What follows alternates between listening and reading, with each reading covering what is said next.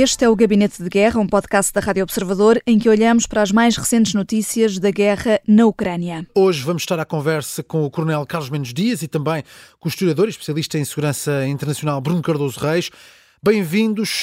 Começamos com o conflito na Ucrânia e com a visita de João Gomes Cravinho e João Costa, eh, precisamente à Ucrânia. O Ministro dos Negócios Estrangeiros e o Ministro da Educação eh, de Portugal chegaram hoje a Kiev, visita de dois dias. Eh, Bruno, qual a importância desta visita?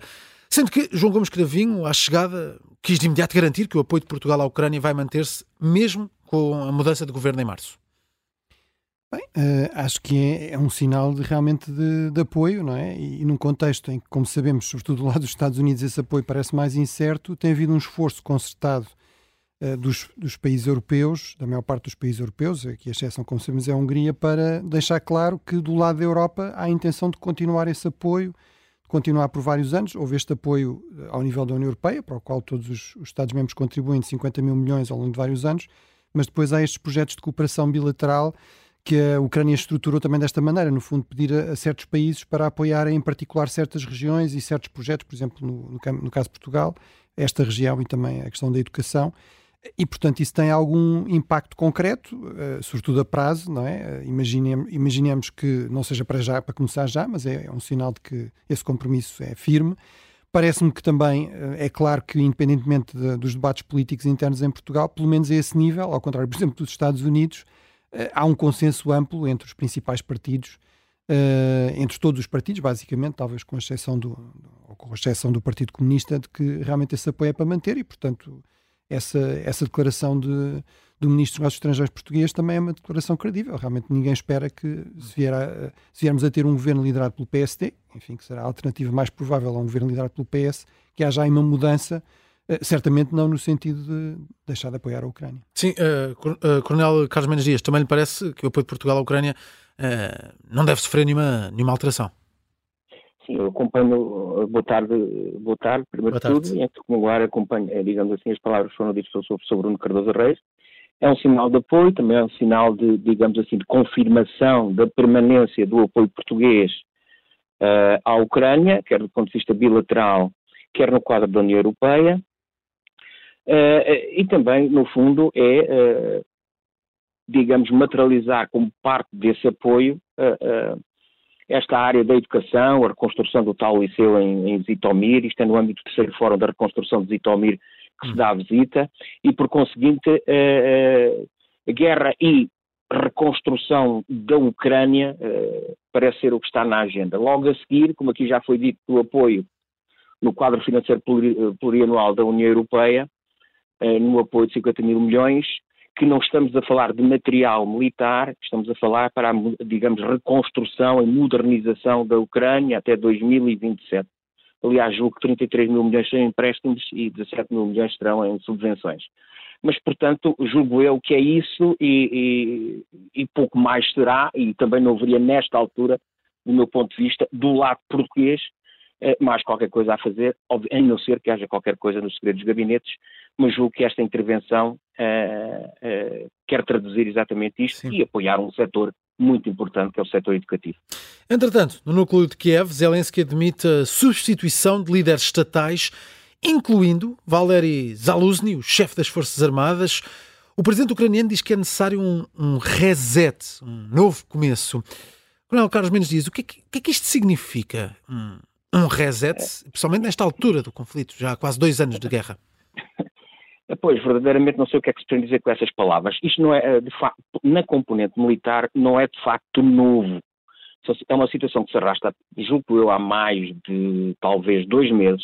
Eu recordo-me, penso eu, que no dia 20 de novembro do ano passado, 21 de novembro, eh, o Sr. Presidente Zelensky demitia, eh, digamos, a general, é uma, uma senhora general era e é uma senhora general que era diretora, eu vou chamar assim, do, do equivalente aos nossos serviços de saúde, também demitiu o, o, o, general comandante da componente de operações especiais, muito chegadas à Luzny, e uh, por volta, julgo eu, de 18, 19 de dezembro, se a memória não me atraiçoa muito, até saíram sondagens no sentido de que o próprio Sr. Presidente Zelensky estava a perder a confiança da população ucraniana teria descido durante um ano de 84% para 66% ou 65%, ou 65% ao contrário do, do, das Forças Armadas Ucranianas e do seu comandante-chefe Zaluzny, arrondar os 96%, 88% respectivamente. E ainda mais, se fosse a altura as eleições, por exemplo, à presidência,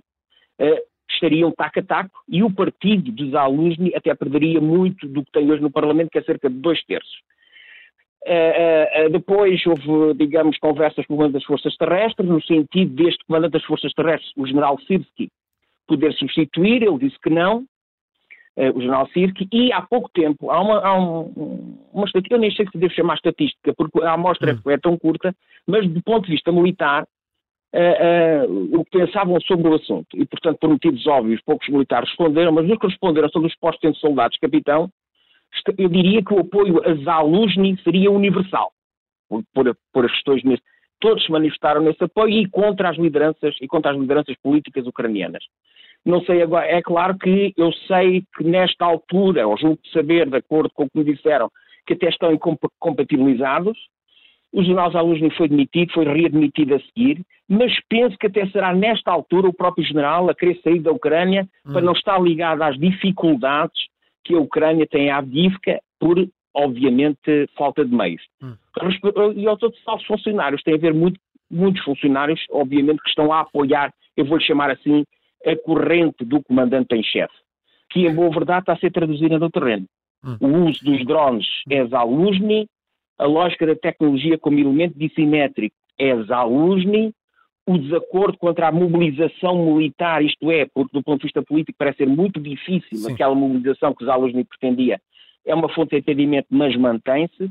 Eh, e julgo que Zelensky também estará a pensar no futuro, no fundo está a pensar quem é que vai liderar a Ucrânia uh, nos tempos que virão a seguir e que pode até nem sair. Sim. Uh, Bruno Cardoso Reis, quem é que é mais detalhes sobre este Valery Zaluzny e porque é que Zelensky o quereria tirar também, até porque parece ser uma decisão uh, polémica. O Presidente, por exemplo, o Presidente da Câmara Municipal de Kiev já, já criticou também esta possibilidade. Bem, se calhar é precisamente por tudo isto. É porque ele é demasiado popular e porque, no fundo, não pode haver aqui dois chefes máximos.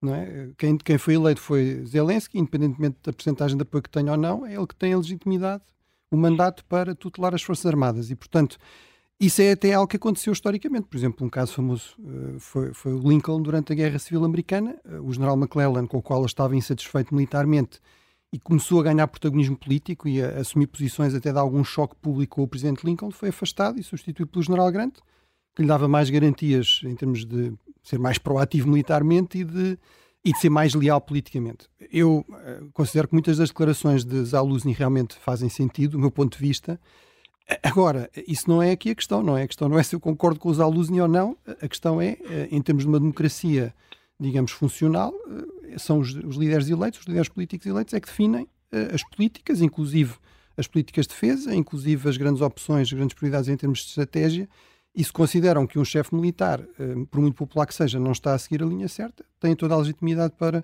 uh, o substituir. Uh, agora, isso não vai ter é um efeito milagroso em termos de resolver os problemas da, da Ucrânia. Portanto, e pode ter ondas de choque, essa saída. Sim, uh, no fundo aqui não há, neste momento eu diria que não há boas opções para Zelensky. Por um lado, manter uh, Zaluzny de alguma forma é admitir uma certa desautorização. ele de facto tem feito muitas declarações públicas, como eu digo, eu até posso concordar com muitas delas, mas cá não devia fazer. Quem deve fazer declarações públicas hum. é o Presidente, ou quando elas são feitas têm de ser coordenadas com o Presidente. Uh, e, portanto, isso é um problema. Por outro, por outro lado, afastar um general popular também será um problema. Mas, uh, mas claramente Zelensky está a ponderar essa, essa possibilidade. O Gabinete de Guerra é um podcast da Rádio Observador. Vai para o ar de segunda a sexta, depois do noticiário das nove e meia da manhã. Tem nova edição depois eh, da síntese das quatro e meia da tarde e está sempre disponível em podcast. Eu sou a Vanessa Cruz.